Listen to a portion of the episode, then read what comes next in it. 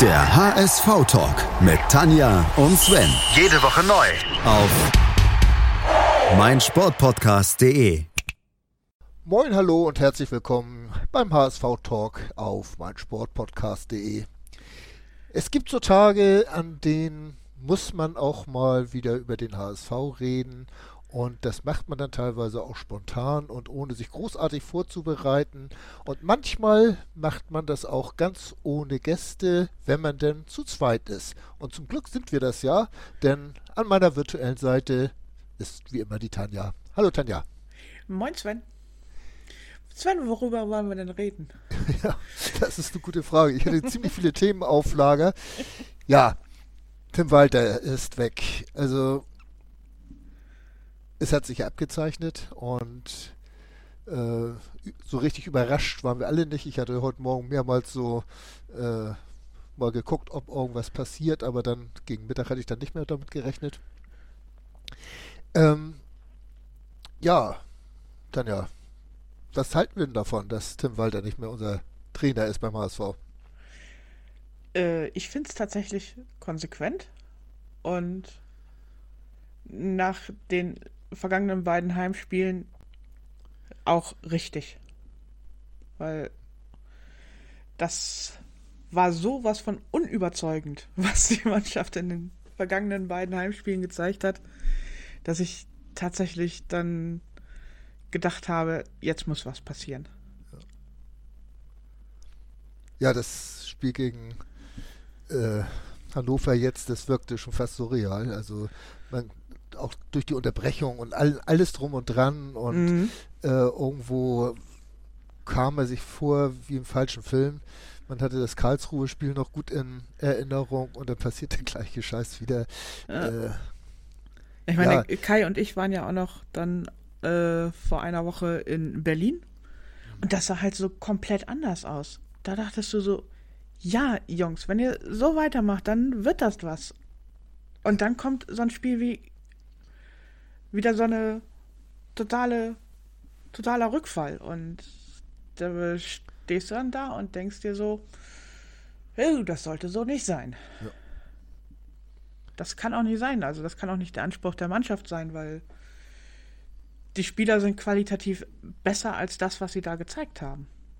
Die können mehr. Das weiß ich. Ja, es ist verrückt. Äh, man, man sucht da immer nach Erklärung. Und wenn man so wie gegen Hannover nach zehn Minuten äh, nach der fünften Ecke dann schon das Gegentor kriegt, oder lass es die vierte oder sechste gewesen sein, ich weiß es gar nicht mehr genau. Aber auf jeden Fall äh, kam da ja Standard um Standard und man wusste um die Standardstärke eigentlich von Hannover und hatte ja bestimmt vor, diese zu vermeiden. Und da kam ja. einer nach dem anderen, da kam man ja aus dem Kopfschütteln schon gar nicht mehr raus. Und äh, auch wenn Dompe zwischendurch schon einmal aufs Tor geschossen hatte, äh, diesen, diesen abgefälschten äh, Schuss da, äh, hat man ja schon gesehen, also das passt da hinten nicht. Ne? Die, nee. die kriegen keinen Zugriff. Das war auch jetzt sowohl gegen Karlsruhe als auch gegen Hannover. Das Problem war nicht die tief, der tiefstehende Gegner, sondern der hochpressende Gegner. Ja. Und dann sind die da komplett ins Schwimmen geraten und haben keine Bälle mehr irgendwie sauber verarbeitet bekommen. Das weiß ich nicht, ob. Tim Walter hat ja immer davon geredet, dass er der Mannschaft Lösungen an die Hand geben will. Und ich habe da keine gesehen. Das sah nicht so aus, als wüsste die Mannschaft jetzt, ach, dann der Gegner kommt jetzt so und so, dann spielen wir so und so. Sondern die wirkten irgendwie sehr hilflos dann.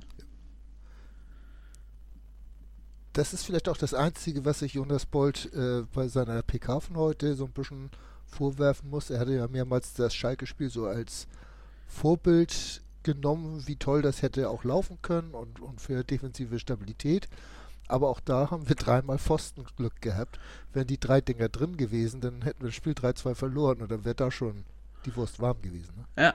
Es ist jetzt natürlich sehr viel Konjunktiv dabei. Mhm. Insgesamt war der äh, Vortrag absolut äh, überzeugend ne, und hat uns ja auch mitgenommen.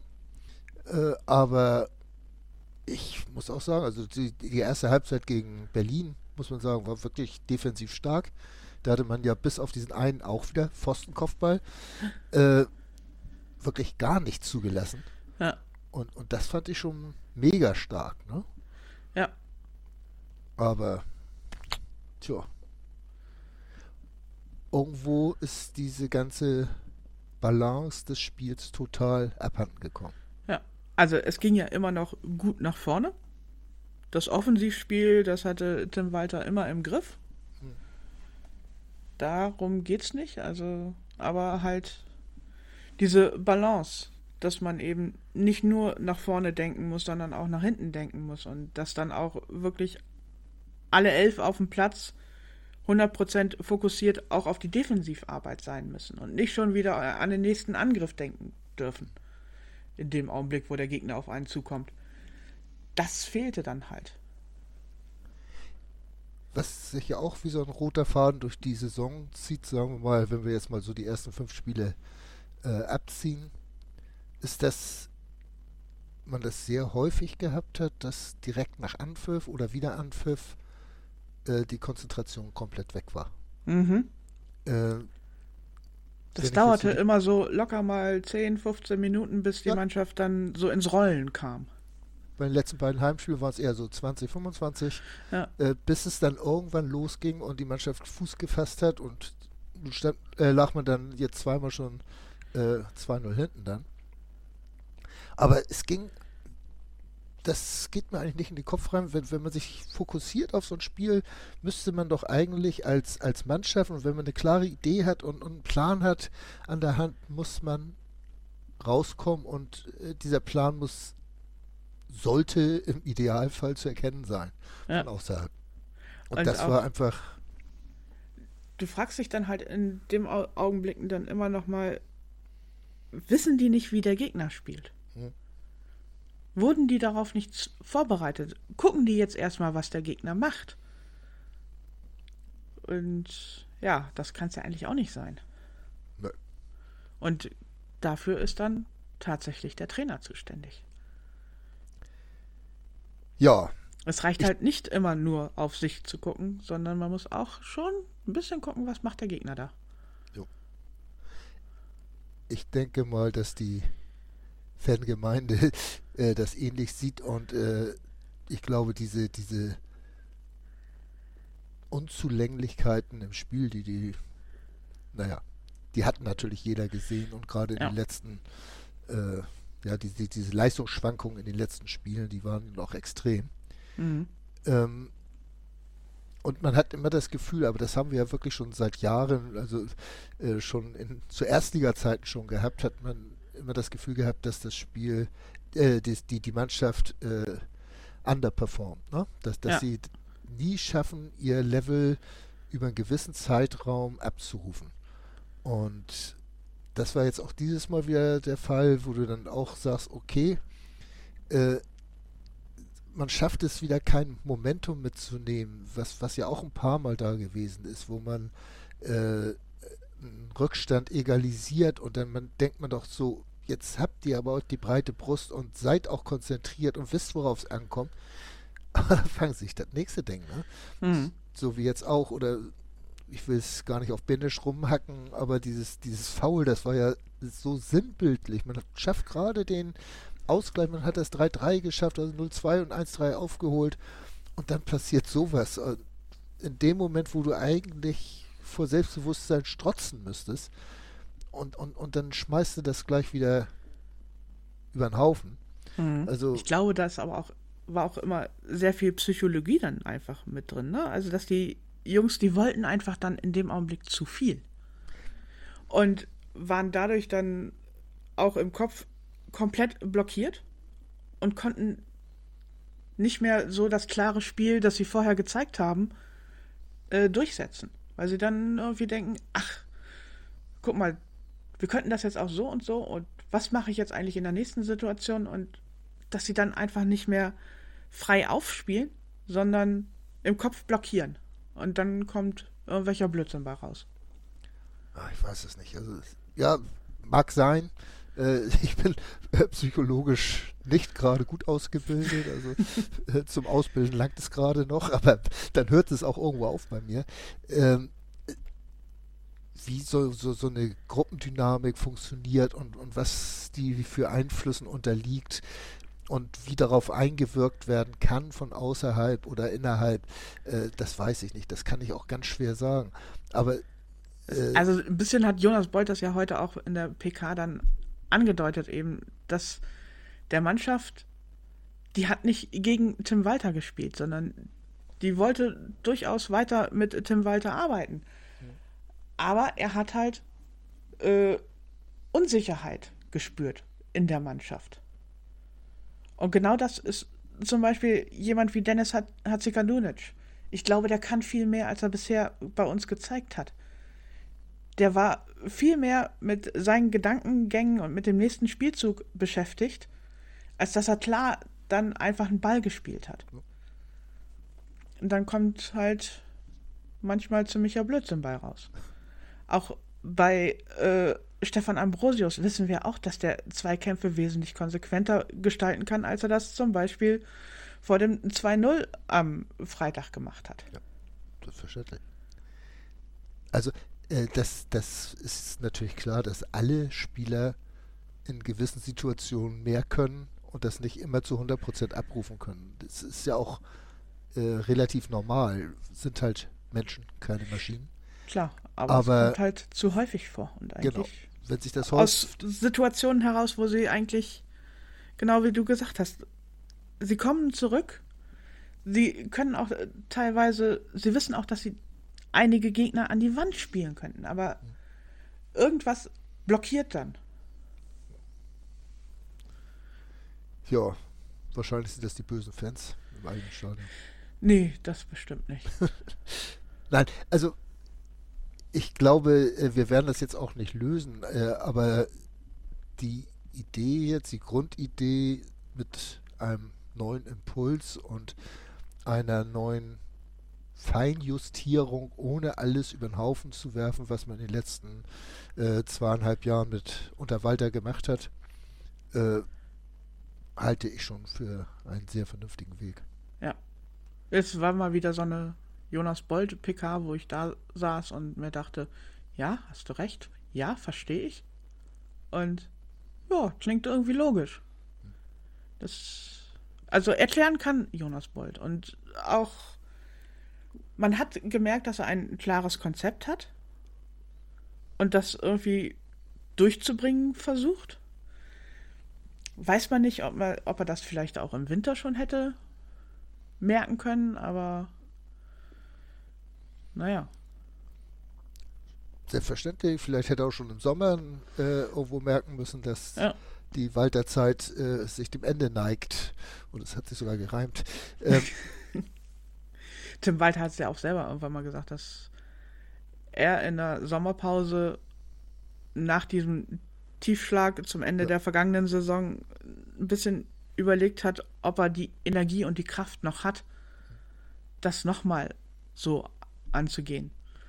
Und so wie ich Jonas Bolt heute verstanden habe, war jetzt wohl schon so der Punkt, wo das ein bisschen am Kippen war und wo Jonas Bolt sich zumindest nicht mehr sicher war oder nicht mehr die Überzeugung hatte, dass Tim Walter weiterhin diese Energie aufbringen kann. Ja, es war ja schon im Herbst so bei, oder Spätsommer bei den ganzen, ich nenne sie mal Aufsteigerspielen, äh, die wir da hatten. Ja. Dass du da merktest, äh, du, du verlierst das eine Spiel und spielst genauso im nächsten. Also, äh, wie rum war es gegen Elversberg verloren und dann äh, gegen Osnabrück dann mhm. also nochmal ein draufgesetzt in Sachen negativen Erfolg. Ja. Da sagst du dir auch, das kann nicht sein. Da, da, da, hat er irgendwo eine Woche Zeit gehabt, irgendwas zu ändern. Und, und, es hat sich null geändert. Und da fragst du dich in dem Moment, erreicht der Trainer die Mannschaft? Das hat jetzt nichts mit äh, für oder gegen Trainer spielen, aber, aber schafft er das irgendwo, sie, sie, sie mental, sie äh, ja, mental auf diese Spieler so einzustimmen, dass, dass sie wirklich da sind und, und in der Lage sind, 100% Leistung abzurufen. Ja. Und das war da eigentlich schon zweifelhaft und dann kommen wieder mal so zwei, drei ganz gute Spiele und ja, wie das dann immer so ist und dann die Mentalität, dass sie immer wieder zurückgekommen sind, was man ja auch wirklich unterstreichen muss. Ähm, aber es ist halt doof, wenn man immer erst nach 02 anfängt, ein bisschen Mentalität zu zeigen. Ne? Also ja. jetzt plakativ gesprochen. Ja. Und es scheint ja auch wirklich so. Klar, die Spieler sind alles, das sind alles Menschen und Menschen machen Fehler. Das ist völlig okay. Ich meine, wir machen auch vorne im, in der Offensive machen wir auch Fehler, aber die sind dann halt nicht so katastrophal nach hinten. Und da muss man halt auch irgendwann mal den Spielern einfach die Sicherheit geben, du darfst Fehler machen, wir kriegen das irgendwie hinten wieder ausgebügelt. Ja. Aber dann sind halt die Verteidiger die ärmsten Säue letztlich auf dem Platz, weil denen hilft keiner mehr. Die stehen da alleine und die haben dann kein Backup. Alle anderen weiter vorne haben ein Backup hinter sich. Ja, ja ist einfach so. Äh, ich meine, wenn so eine naja, Mentalitätskrise dann sogar Daniel Heuer Fernandes so in die Krise stürzt, dann wissen wir auch, dass da irgendwas im Argen ist.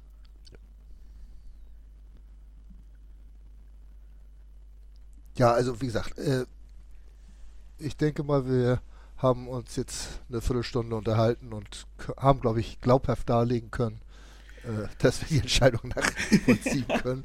Ähm, wie das alle anderen ja auch tun. Ja. Jetzt war ja immer im Gespräch und, und man hatte da ja auch immer so ein bisschen Bammel davor, dass wenn weitergehen muss, dass auch Jonas Bolt kippt. Ähm, nach dem Auftritt von heute muss man da, glaube ich, vorerst nicht mitrechnen. Ich glaube, jetzt hat er auf jeden Fall noch mal Zeit bis zum Sommer. Wenn jetzt ja. der Aufstieg dann trotzdem nicht klappt, dann haben wir auch im Vorstand eine Krise. Ja. Aber bis dahin, glaube ich, ist Jonas Bold sicher im Sattel. Und Weil man kann ja sagen, was man will.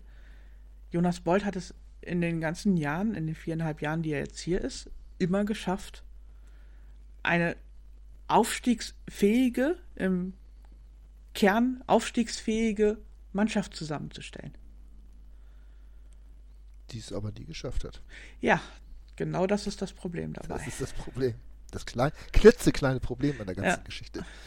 Ja, und, und natürlich wird er sich früher oder später äh, Erreichen oder halt Verpassen des einen großen Ziels äh, messen lassen müssen. Ja, und ich denke, das ist dann im Sommer wird das der Fall sein.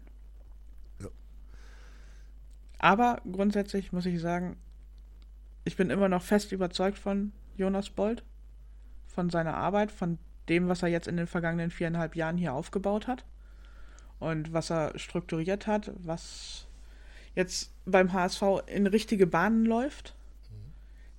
Ich glaube, wir können das gar nicht so komplett erfassen, was er alles umgestoßen hat beim HSV und was er alles umstrukturiert hat. Und deswegen, ich bleibe bei, mein, bei meiner Meinung, dass Jonas Bold die beste HSV-Verpflichtung der mindestens der vergangenen zehn Jahre ist. Ja. Äh, will ich jetzt überhaupt nicht gegen anreden. Ähm, man muss ja bloß die Gesundung des Vereins sehen und das auf mehreren Säulen, nicht nur finanziell, sondern auch äh, bei Haltung, bei Mentalität, bei her, genau. Identität. Und auch äh, von der Präsenz in der Stadt und auch von dem äh, ja, Menschen mitnehmen, ja. das es ja lange nicht mehr so gegeben hat wie jetzt in den letzten vier Jahren. Muss man ja auch ganz klar sagen, dass man äh, so eine Euphorie oder Euphorie ist eigentlich falsch, so eine Akzeptanz in der Fanszene eigentlich schon lange nicht mehr gehabt hat. Ja. Und ich meine, wir haben jetzt eine Viertelstunde lang Tim Walter ein bisschen in Grund und Boden geredet, Aber wir müssen ja auch nochmal erwähnen, was er in den vergangenen zweieinhalb Jahren wirklich geschafft hat, nämlich eben zusammen mit dieser Mannschaft und auch zusammen mit Jonas Bold diese Euphorie, diesen Glauben in diese Mannschaft, dieses,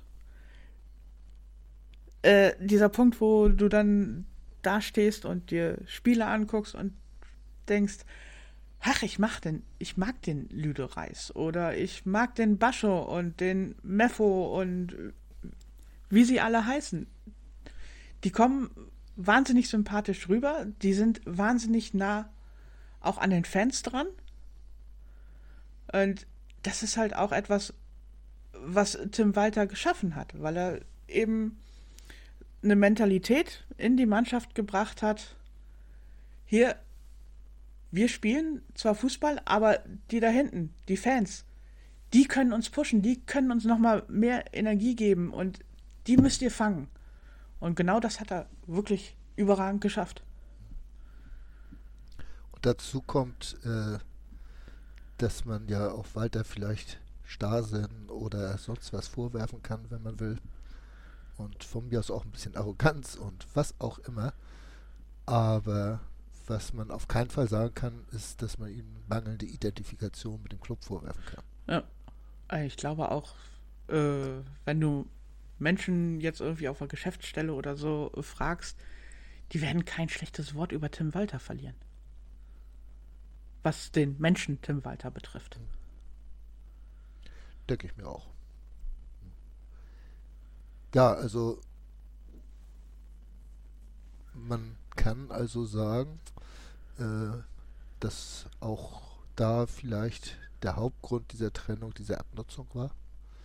Ähm, man hätte es eigentlich im letzten Sommer halt schaffen müssen. Ne? Das, das ja. wäre einfach, um auch, auch das ganze Standing, äh, das ganze Gebilde äh, im, im Verein nochmal zu stabilisieren. Äh, und wir wissen alle, es wäre durchaus möglich gewesen. Ja, und ich glaube auch, selbst wir sagen ja auch durchaus aus der Vernunft und Rationalität heraus, dass es nicht an diesen letzten elf Minuten bei Regensburg gegen äh, Heidenheim gelegen hat. Aber dass das ein absoluter Tiefschlag für die Mannschaft war, die dann halt auch im Stadion irgendwie vom Stadionsprecher gesagt bekommen hat, ihr seid aufgestiegen. Und dann in dieses absolute Loch wieder reinzufallen, ja. das macht natürlich auch was mit den Menschen. Haben ja auch mehrere Spieler gesagt, dass sie dieses Gefühl, was sie da für fünf Minuten in Heidenheim hatten, oder wie viele Minuten das auch immer gewesen sind, äh, unbedingt nochmal haben wollen, aber dann ja. geht auch viel länger. Ne? Ja. ja, äh, ist so. Jo. Wollen wir nochmal in die Zukunft schauen? Ja, was, die nahe erstmal, ne? Ja, was halten wir denn von Merlin Polzin?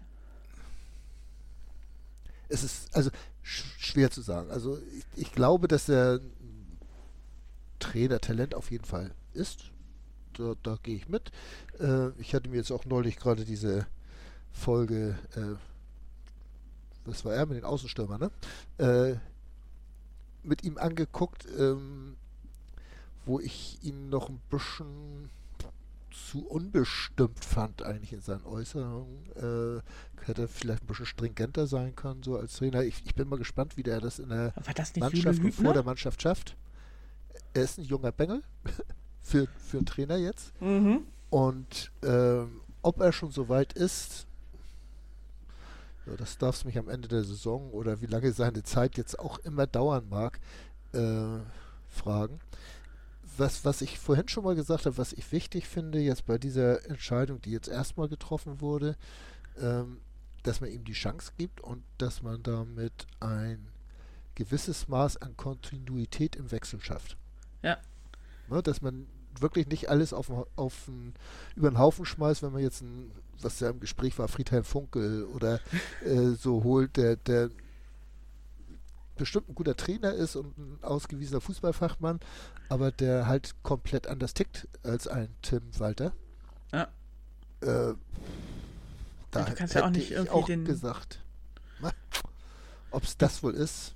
Ja, und den fußballerischen Stil komplett umwerfen irgendwie und dann genau. Urs Fischer holen oder sowas. Ja. Das geht einfach nicht.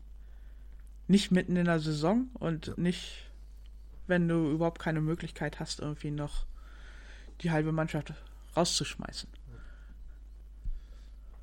Äh, ich habe ja immer noch so das Gefühl, dass diese, dieser zeitliche Zusammenhang äh, des Abschieds von Klopp bei Liverpool und äh, von Walter beim HSV vielleicht doch noch so ein bisschen. äh, du, du, hattest ja gesagt, wir wollen in die Zukunft gucken. Ähm, ich habe eben da auch so eine Umfrage irgendwo gesehen auf Twitter oder, oder X oder Blue Sky oder Facebook oder so, wo man sich halt so durchgeklickt hat. Und wenn du dann die Namen sahst, ja, Hansi Flick oder wen auch immer man da sich jetzt beim HSV auch vorstellen könnte, ja. Passen alle der nicht. Verein sind wir nicht mehr. Nein. Die gehen nicht zu einem Zweitligisten, sei er auch noch so ambitioniert und sei die Herausforderung vielleicht auch noch so interessant. Aber das tut sich von denen keiner an. Und äh, Steffen Baumgart äh, wäre bestimmt gegangen oder würde bestimmt gehen auf die eine oder andere Art und Weise das vom fußballerischen Konzept dann wieder so passt zu dem, was wir bis jetzt hatten, ist die große Frage und wie weit man sich da aneinander hätte oder gewöhnen könnte. Ich weiß es nicht. Hm. Also insofern äh, bin ich schon eigentlich nicht unzufrieden mit der Entscheidung, das äh, mit Merlin Polzin äh, zu versuchen. Und es ist natürlich so, dass äh, die beiden, die das jetzt machen, also äh, da ja ich, äh, jetzt noch den Trainerschein ja nebenbei machen und ob die das dann wirklich, ich komme eben auf Ludwig Favre, nicht auf den Namen, äh, und äh, ob sie das dann so nebenbei noch hinbekommen, haben andere auch schon geschafft, aber das wird natürlich auch schon kompliziert sein und sie werden auch noch zusätzliche Unterstützung brauchen, meiner Meinung nach. Also, weil ja nicht nur Tim Walter, sondern ja auch äh, Julian Hübner und Philipp Tapalovic gegangen sind, gegangen worden sind. Und die beiden jetzt also mit Sven Höh als äh, Torwarttrainer und seinem Team äh, da alleine stehen und da bräuchten sie wahrscheinlich noch den einen oder anderen Mann als Unterstützung. Aber auch da muss man dann erstmal sehen, wie sich das jetzt entwickelt. Ne? Also ich muss noch mal dazu sagen, ich finde diese Entscheidung insgesamt von Jonas Bolt, diesen ganzen Entscheidungsweg, den er jetzt heute dargelegt hat, unfassbar konsequent. Weil Jonas Bolt hat vor drei Jahren gesagt, wir setzen auf Entwicklung. Und zwar nicht nur bei den Spielern, sondern auch bei den Trainern. Auch als er dann äh, Horst Rubesch installiert hat. Horst Rubesch hat auch den Blick darauf gesetzt, im Nachwuchs die Trainer zu stabilisieren und die Trainer zu entwickeln. Und genau das macht Jonas Bold jetzt halt auch mit Merlin Polzin und Loic Favre, dass er die weiterentwickelt.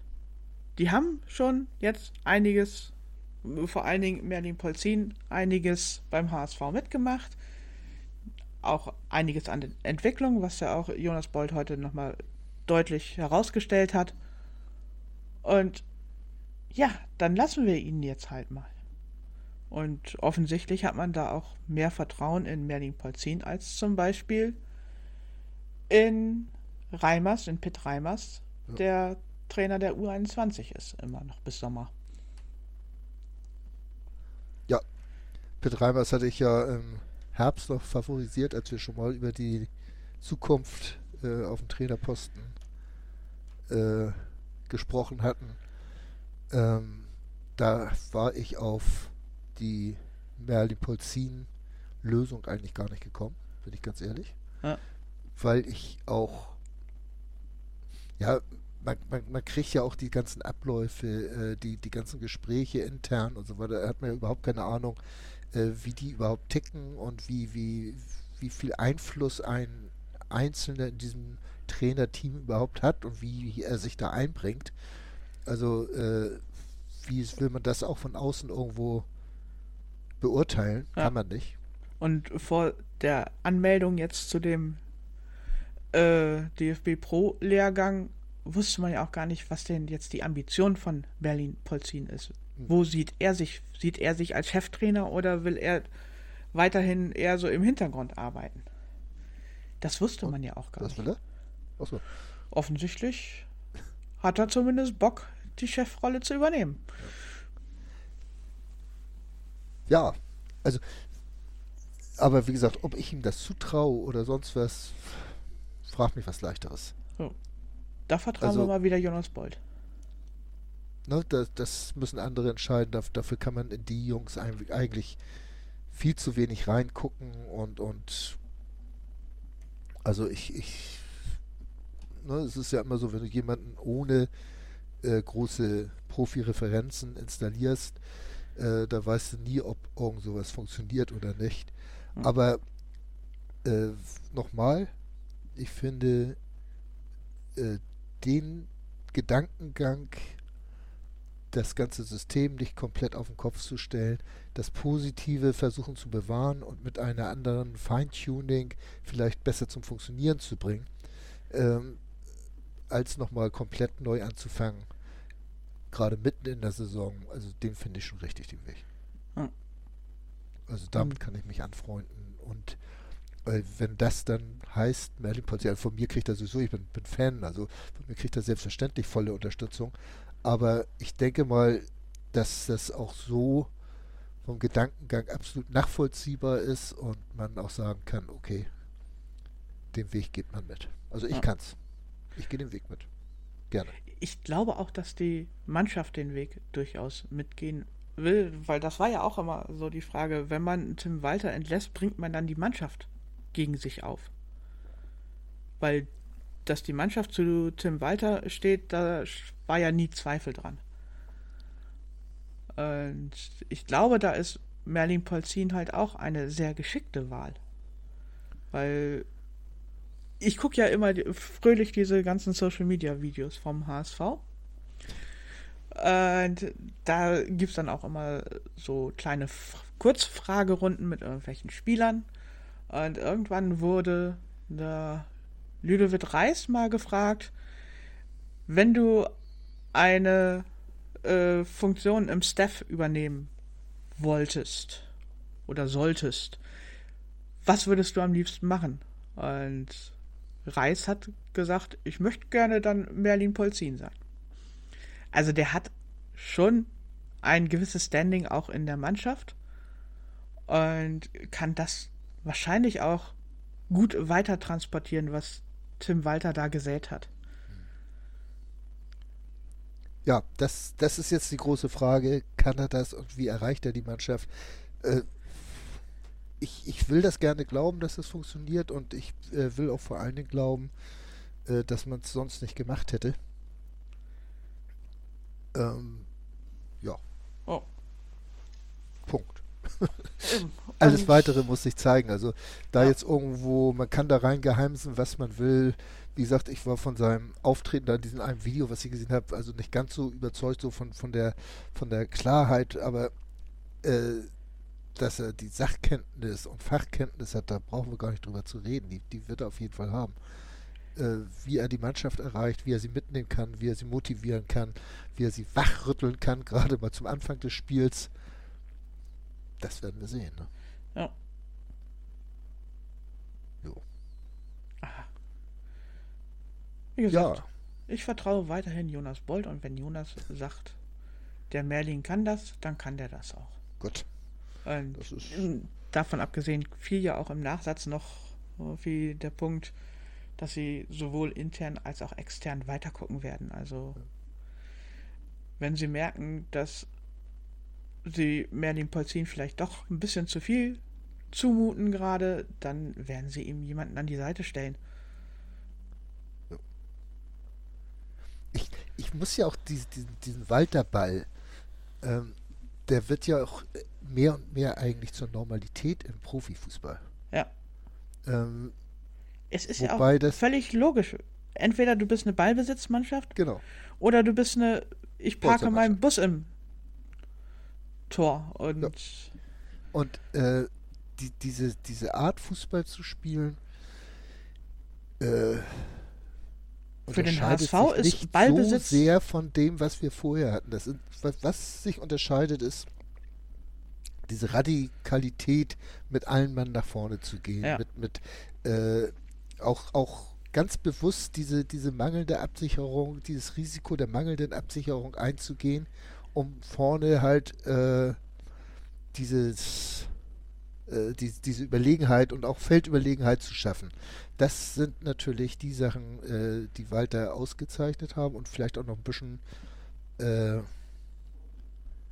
wo er ein bisschen drüber ist vielleicht äh, vom ganzen Geschehen.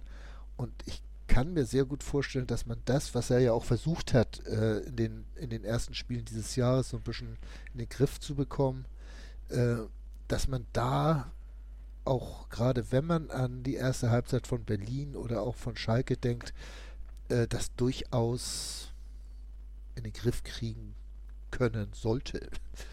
Das glaube ich auch. Also grundsätzlich, ich bin weiterhin der Meinung, der HSV in der zweiten Liga, der muss Ballbesitz Fußball spielen, der muss offensiv selber agieren, Ja.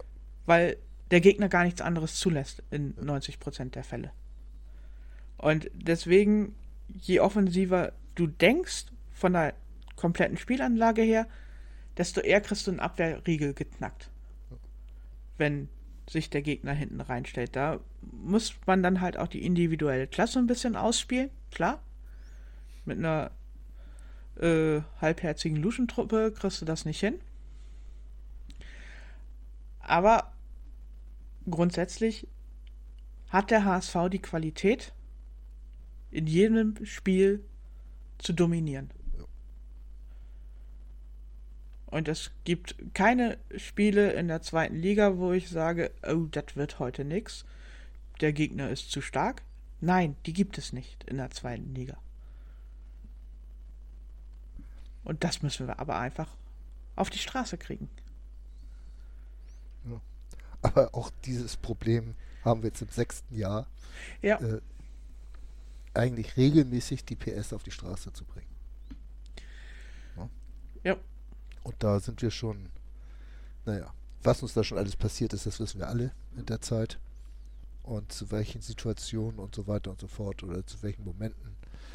Es, es wird jetzt spannend äh, zu sehen sein, äh, wie sich die Mannschaft jetzt unter Polzin entwickelt. Ob man große Veränderungen wahrnimmt, ob da vielleicht irgendwo so eine innere Handbremse gelöst werden kann, ob da irgendwo vielleicht ein bisschen mehr Zutrauen dann Bisschen mehr wiederkommt, auch in die eigene Sicherheit. Stärke. Ja, Mehr Sicherheit, genau. Aber ich glaube nicht, dass das eine große systemische Umstellung sein wird, sondern das ist Das eine, ist eine mentale Kopfsache. Umstellung. Ja. Also die, die Spieler haben die Fähigkeiten, das System kann funktionieren.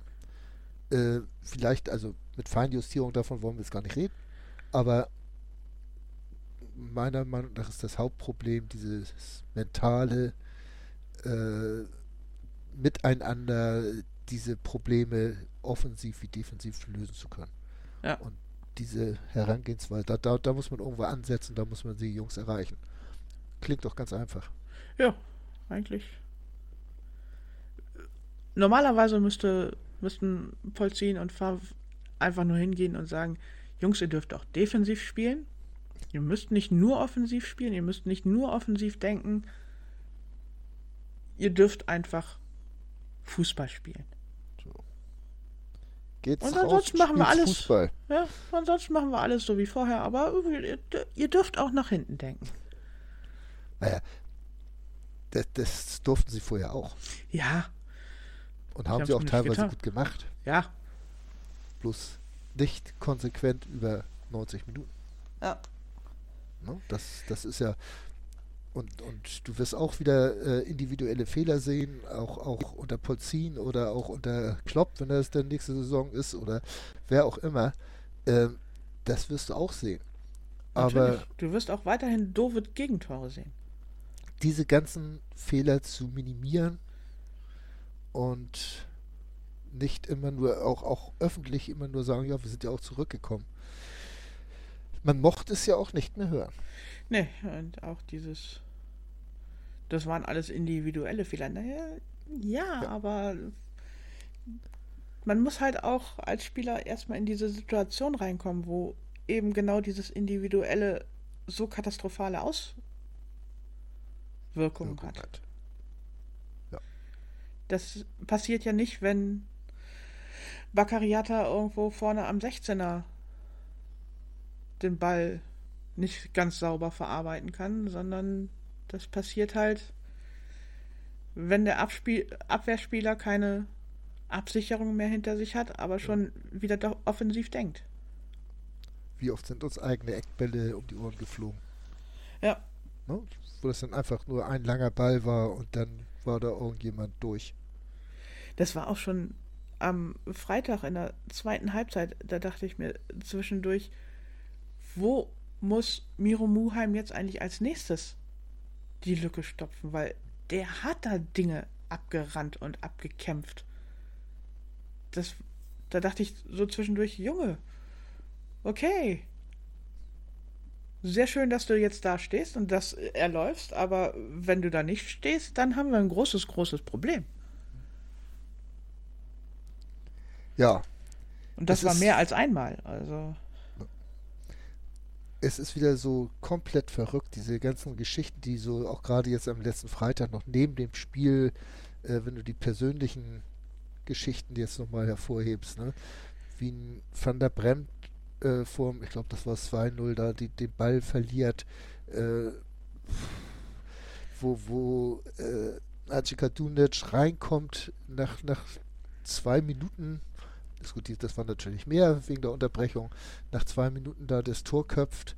Nee, das war Ende noch ohne Unterbrechung. Das waren wirklich zwei Minuten von Anpfiff bis ja, das, Tor. das war genau bis zum Tor und, und dann, kam, die kam die Unterbrechung. Äh, und genau. dann äh, aber am Ende mit Gelb-Rot vom Platz geht.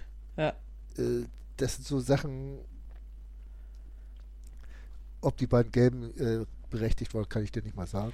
Das, das ist ja auch, auch ganz nicht, egal. Auch, ob wirklich ein Benisch wirklich für drei Tage gesperrt äh, äh, Spiele gesperrt werden muss, weiß ich auch nicht. Also äh.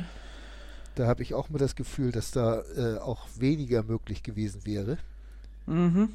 Aber das sind so diese, und, und Benisch hat ein gutes Spiel gemacht, er hat sein Tor gemacht, hat seine Vorbereitung gemacht, hat sich natürlich aber auch wieder äh, ein paar Patzer geleistet, aber er ist ja auch derjenige, der mutig sein soll, der diese Schnittstellenpässe spielen soll und ja. so weiter und so fort.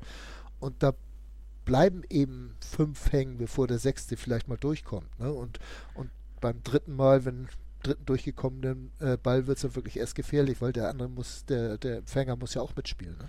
Ja. Aber diese, diese, diesen Mut zu haben, immer wieder diese Pässe zu spielen und auch diese Überzeugung zu haben, die, die, die brauchten wir auch in unserem System. Ne? Auf jeden Fall. So. Naja. Und ich möchte noch mal kurz anmerken, oh Gott, vermisse ich Sebastian Schonlau. Ja. Aber das werden wir wohl noch ein paar Wochen tun müssen. Ja. Weil er ja immer noch nicht ins Mannschaftstraining eingestiegen ist. Na, heute hat er schon sehr viel, wohl schon einiges im Mannschaftstraining gemacht, nur ja. zum Ende hin ist er nochmal wieder eher auf Individuelles reingegangen, einfach nur mal sicher. Mal gucken. Und ob er dann auch wirklich, wie lange er braucht, um wieder zu der Verstärkung zu werden, die wir uns alle erhoffen. Tja. Ah. Das ich glaube, das geht mehr. sogar relativ schnell bei Bascho, weil der ist einfach der Vordenker der Mannschaft. Das ist genauso wie wenn Jonas Meffert hat auch zwischendurch mal schlechtere Spiele, zum Beispiel am Freitag, aber wenn er fehlt, wird es noch schlechter. Tja. Da wird aus schlecht dann richtig schlecht. Ja. Ja. Und was meinst du, gewinnen wir am Wochenende in Rostock? Davon gehe ich aus. Geh Waffe von aus. Ne? Ich gehe immer davon aus, dass der HSV gewinnt. Und das, das ist ja auch so etwas, was ein Tim Walter vorgelebt hat, wie sonst was. Ja. Äh, was er ja auch nicht müde geworden ist zu betonen. Wir wollen jedes Spiel gewinnen. Und das nichts anderes kann der Anspruch des HSV sein. Ja. Wissend, dass es nicht jedes Spiel klappen wird. Aber versuchen müssen sie es. Aber versuchen und, und das Ziel muss es jedem verdammten Spiel sein. Ja. Und deswegen ist auch sein, wir gucken ja nur auf uns, solange wir unsere Spiele gewinnen, da können alle machen, was sie wollen. Äh, dann ist es eben auch scheißegal, ob irgendwo äh, der eine Gegner gegen den anderen unentschieden spielt oder ob da einer gewinnt. Ne? Ja. Hauptsache, das, wir gewinnen unsere Spiele. Ja, das ist auch so wie das. Wir gucken nur auf uns, der Gegner guckt auch nur auf uns, von daher haben wir dann die gleiche Richtung. Obwohl die meisten Gegner auch so ein bisschen auf sich gucken. Äh, Ja, ich weiß gehe ich mal nicht. ganz stark von aus. Das machte auf jeden Fall in den letzten Spielen durchaus den Eindruck, teilweise. Ja, aber die haben erstmal groß auf uns geguckt, wo, mit welcher Spielweise können wir denen denn beikommen? Das Ja. ist wesentlich stärker auf dann auf unsere Spielweise fokussiert als umgekehrt. Ja, selbstverständlich. Und äh, man hat auch Das ist das halt Gefühl, die große Frage, ob das Merlin Polzin jetzt ändert. Ja, ich wollte gerade sagen, man hat nicht immer das Gefühl gehabt, dass Walter dieses Mismatch beim Gegner gesucht hat. Ja. Also, dass man sagt, da ist die Schwachstelle und äh, über die toben wir nur rein, sondern er war halt generell davon überzeugt, dass sich die Qualität am Ende durchsetzt. Während es auch durchaus passiert. zwischendurch Spiele gab, wo man hinterher gemerkt hat, ach, guck mal, da wurden die Spieler aber doch drauf geeicht, dass der Gegner da eine Sch- Schwachstelle hat, was sie dann auch hinterher in den Interviews gesagt haben. Wir wussten genau, wo wir dahin spielen müssen. Ja, Tja, es ist alles so sehr zwiespältig. Ich bin mal gespannt, wie das weitergeht. Ich würde mir ja sehr wünschen, dass man so den mit Merlin Polzin auch so wirklich in die Zukunft gehen könnte. Ja. Das wäre eine tolle Geschichte. Würde mich sehr freuen, wenn man um ihn herum ein neues Team aufbauen könnte, ein neues Trainerteam mit den äh, Stärken, also mit, mit Sven Höh und, und äh, Loic Favre, dass man darum dann wirklich was Neues aufbauen könnte, wäre schön. Dass man Aber nicht was macht man dann im Nachwuchs, wenn man- außerhalb was suchen müsste. Aber was macht man dann im Nachwuchs, wenn man Leuge Favre jetzt schon nach oben zieht? Wo Äh, man doch im Sommer man erst so richtig anfangen soll. dann holt man sich einen neuen Nachwuchsberater. Ist natürlich klar, damit muss Horsi auch wieder noch ein bisschen mehr machen. Da muss er die Frauen Frauen, dann muss man die Finger von den Frauen lassen und sich wieder ein bisschen mehr um, um den, den eigenen Nachwuchs kümmern. Ich weiß es auch nicht. Ich Die Frauen wollen. Horsti aber auch behalten. Ich weiß es. Äh, Alle wollen Horsti. alle wollen Horsti, ne? So nennen wir diese Folge, oder? Immerhin. Auch ich dachte eigentlich, wir nennen sie einfach Danke, Tim. Oder so. Das finde ich, weil das muss man auch nochmal klipp und klar sagen. Also ich bin Tim Walter keineswegs böse. In Nee. irgendeiner Art und Weise. Ähm, ich glaube, er passte, er war der richtige Trainer zur richtigen Zeit. Er hat viel mehr bewegt, als ich ihm bei seiner Ja. Vorstellung zugetraut habe. Genau.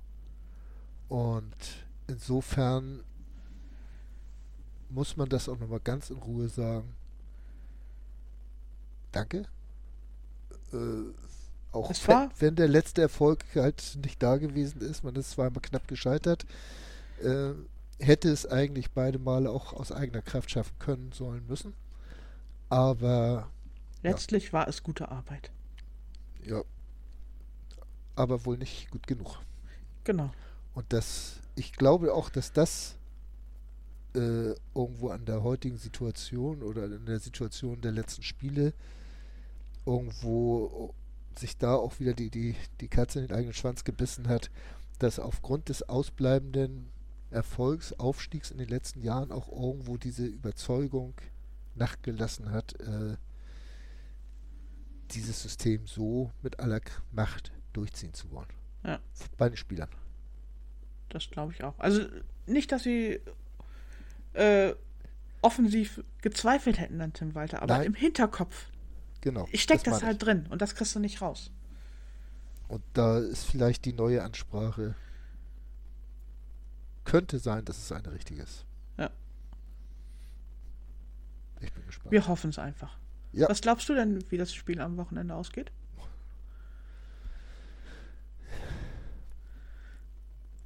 du hast mich ich auch gefragt. So durch. Ich sag einfach mal, wir, wir gewinnen 2 zu 0. Hui. Und diese zu 0 möchte ich einfach mal betonen. Wer steht im Tor? Boah. Sven Mickel. äh, nein, äh, was weiß ich denn? Also, äh, ich bin wirklich gespannt, äh, ob und wenn ja, auf welchen Positionen es Wechsel geben wird. Im Prinzip. Naja, Banish wird nicht von Anfang an spielen. Ich denke mal, dafür kommt Lüdewitt Reis. Also Lüdewitt Reis wird für Binisch kommen, logischerweise. Das ist eigentlich, aber das ist ja auch nichts Neues. Das ist einfach, das bietet sich an und das wird einfach so sein. Lüdo wird eine Woche weiter sein und dann äh, ein bisschen mehr Überzeugung, ein bisschen mehr Fitness haben. Und Binisch muss halt drei Spiele ersetzt werden. Äh, man hat immer zum Glück immer noch Anzi Suhon hinten dran, den man jederzeit ins Wasser werfen kann, der aber vielleicht noch zu Anfang noch nicht so der Ruhepol ist oder wie man das auch immer nennen will. Man kann ihn äh, jederzeit reinwerfen, solange sein Wadenbein gerade nicht gebrochen ist. genau. Äh, nicht mit den Beinen voraus reinwerfen. äh, wenn man dann noch weiter sieht, wir haben jetzt mit, mit Ukugawa noch eine Alternative, gerade auf, auf links außen. Mhm. Was ich mir durchaus vorstellen kann, dass das eine Überlegung wäre, den reinzuwerfen. Einfach weil der mehr defensiv kann. Hm, genau. Ja. Um, um halt auch irgendwo, weil, weil Dompe kannst du halt defensiv komplett vergessen. Mhm. Nach wie vor. Und äh, ist aber vorne natürlich eine Waffe. Auf jeden Fall. Ne, das ist, ist, so, das ist so ein typischer Walter-Spieler, vorne Hui, hinten äh, Hui. ähm, ja, und ansonsten glaube ich nicht, dass sich gerade hinten sehr viel ändern wird. Äh, in der Innenverteidigung gehen die Alternativen aus. Ja. Ne, da sind, Bascho ist noch krank, Hachiko Dunic ist gesperrt. Ja, wen willst du denn hinstellen? Da bleiben nur noch zwei. Bleiben im Prinzip nur zwei. Es sei denn, ja, du Moritz Heyer raus und, und, lässt Moritz Heyer dann auch irgendwo rumheiern. äh, äh, die, die Möglichkeit besteht natürlich. Äh, Außenverteidiger ist eigentlich auch. Ja. Ja. Ne? Will, willst du da unbedingt was ändern? Nee. Nö. Also ich, ich bin wirklich gespannt und, und kann mir eigentlich nicht vorstellen, dass sich da so viele Positionen ändern werden. Was er im Tor macht, ich denke mal, Sven Höh wird ja äh, diese Entscheidung zumindest ja mitgetragen haben. Äh, und also. Oh. Ich denke mal, da oh. kommt es jetzt auch sehr drauf an, wie die beiden sich jetzt diese Woche im Training zeigen. Ich glaube auch. Wer da den stabileren Eindruck hinterlässt. Ja. Ja. Ich glaube, das wäre unter Tim Walter übrigens genau die gleiche Frage gewesen. Denke ich mir auch. Ähm, und natürlich ist jetzt für Matteo Raab war natürlich dieses Spiel ja Horror. Undankbar. Absoluter Horror. Äh, man kann jetzt sagen, beim ersten, da war er dran, den hätte er vielleicht auch irgendwie noch ein bisschen halten können oder sonst was. Äh, wo ja auch wieder Tim oh, Walter sofort gesagt hat, nein, der war unhaltbar. kein Vorwurf. Äh, ja, Vorwurf muss man auch nicht machen. Äh, aber hinterfragen kann man ja so eine Situation schon. Ähm, es sah halt ein bisschen doof aus, weil er ja. durch die Hosenträger geht, aber so Aber das, das sind alles so Sachen, da, da will ich auch gar nicht lange drüber nachdenken. Das sind so diese, diese, das, das sind nicht die Sachen, die ein Spiel gewinnen oder verlieren. Nee. Das sind, das, das, das war vorher schon, diese ganze, diese Herangehensweise. Und ich glaube, die Aufstellung ist nicht halb so wichtig wie die Einstellung. Da gebe ich dir auf jeden Fall recht. dass ich das noch erleben so darf. Wie konnte das passieren? Muss jetzt eigentlich Schluss machen. Ich muss runter zu meinem Kalenderchen und ein rotes Kreuz reinmachen. ja, im Prinzip haben wir ja auch alles gesagt, Tanja. Ja. Äh, was wollen wir jetzt ein. noch reden? Du hast immer noch keinen Tipp ab. Ach doch, 2-0 hast du getippt. Ich habe ich hab eindeutig ja, getippt. Im Gegensatz zu anderen Leuten. ne? Also, nein, ich, ich, möchte natürlich, dass es zu Null ausgeht, dass, dass man sieht, dass da irgendwo äh, was passiert und, und, und, und auch äh, dadurch vielleicht ein Glauben und, und eine Überzeugung wieder entsteht. Das ja. ist ja das, was man braucht. Und das vielleicht noch über die nächsten zwei, ich glaube, danach haben wir zwei Heimspiele, ne? Mhm. Äh, rüber rettet. Äh, das wäre doch eigentlich ganz schön, so jetzt drei Spiele zu null zu gewinnen. Bin ich total dafür. Ja, ist gut. Ja. Also wir haben darüber abgestimmt, also wird das Genau, so wir beschließen das jetzt. Wir beschließen das einfach mal so. Demokratisch Apropos beschließen. Bevor wir noch mehr dummes Zeug sammeln, lass uns doch einfach diesen Podcast beschließen. Und ja, wir haben jetzt auch zu zweit fast eine Stunde voll gesammelt. Schlimm. Schlimm. Ja. Aber ja? nur der HSV. Nur der HSV. Wie baut man eine harmonische Beziehung zu seinem Hund auf? Puh, gar nicht so leicht. Und deshalb frage ich nach, wie es anderen Hundeeltern gelingt, beziehungsweise wie die daran arbeiten. Bei Iswas Dog reden wir dann drüber. Alle 14 Tage neu mit mir, Malte Asmus und unserer Expertin für eine harmonische Mensch-Hund-Beziehung, Melanie Lippisch. Iswas Dog? Mit Malte Asmus. Überall, wo es Podcasts gibt.